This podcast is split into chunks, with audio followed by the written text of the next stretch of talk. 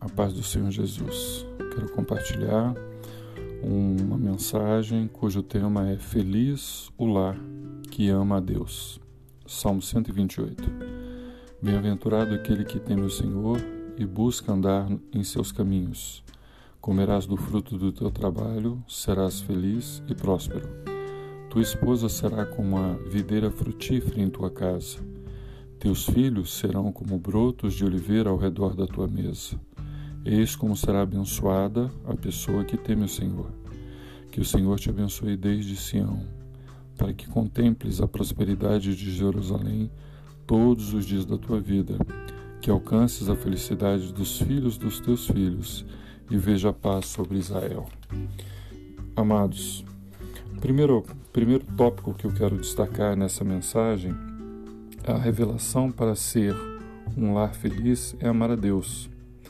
E nós começamos com a palavra bem-aventurado, que significa feliz, felicidade. Feliz é aquele que tem a satisfação, o contentamento, o bem-estar. É um estado pleno e durável de satisfação, é um equilíbrio físico e psíquico na esfera natural. Para aqueles que temem ao Senhor, são impactados e transformados a nível espiritual. Felicidade é, portanto, algo que se faz presente na vida de um adorador.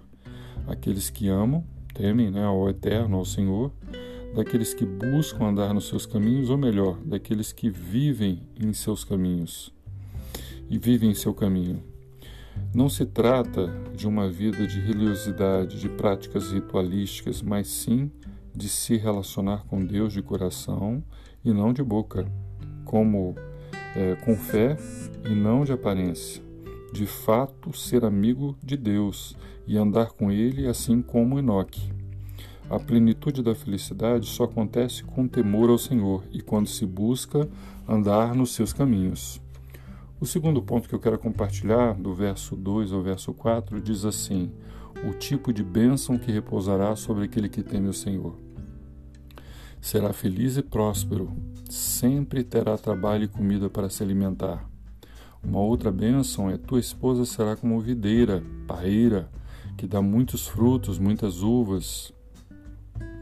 E a terceira situação de bênção são os filhos em volta da tua mesa, serão como oliveira novas, brotos da oliveira. E eu quero frisar o, os filhos estarem em volta da tua mesa, algo magnífico a gente poder tomar um café da manhã, almoçar, lanchar ou jantar e ter a família reunida à mesa, os filhos, alegria, compartilhar. Então devemos dar importância a esse momento, diálogo, oração, agradecimento, valorização da família é algo sagrado.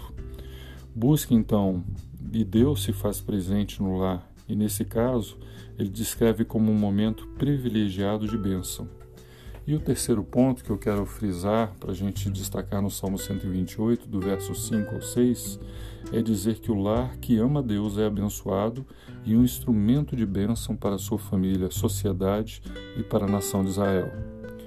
É, o salmista, como ele se torna a boca de Deus para profetizar, orar, abençoar a vida dos seus patrícios, do seu povo, daqueles que são tementes ao Deus eterno, Adonai. Ao lermos e ouvirmos este salmo, sendo tementes e praticantes obedientes ao Senhor, recebemos a bênção direta do trono de Deus. Olha que bênção! Né? A gente lê a palavra de Deus e, ao mesmo tempo, ser abençoado tremendamente. Ainda que por uma leitura ou proclamação própria ou de outrem, a bênção vem do próprio Deus para as nossas vidas e para a nossa família.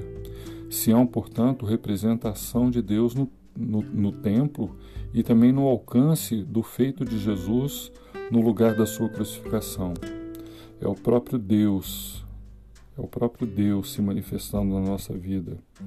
Então, veremos essa bênção divina e suas manifestações em nós e na nossa família, bem como a bênção de prosperidade sobre Jerusalém. Essa realidade espiritual e também natural ocorrerá conosco e com a nossa descendência, como diz, filhos dos teus filhos, e também paz sobre Israel. Eu quero ainda é, relembrar a bênção que estava sobre Abraão lá em Gênesis 2, 3, que diz: Abençoarei os que te abençoarem, e amaldiçoarei os que te amaldiçoarem. Em ti serão benditas todas as famílias da terra. Olha que tremendo, já um prenúncio do Evangelho, Abraão, em ti serão abençoadas todas as nações, como diz em Gálatas 3,8. Que o Senhor te alcance no dia de hoje, que você possa, ao ler a tua palavra, ao ler a palavra de Deus, sempre você possa ser tremendamente visitado, impactado, abençoado pelo próprio Deus se revelando a você e a bênção de Deus vindo sobre você e sobre a sua família. Essa é a minha oração, amigo do coração, que Deus continue te abençoando. Se você estiver onde estiver, na sua casa, no hospital, no trabalho, em viagem, na rua, em qualquer lugar onde você estiver, que a bênção de Deus repouse sobre a sua vida. É minha oração e um beijo no coração.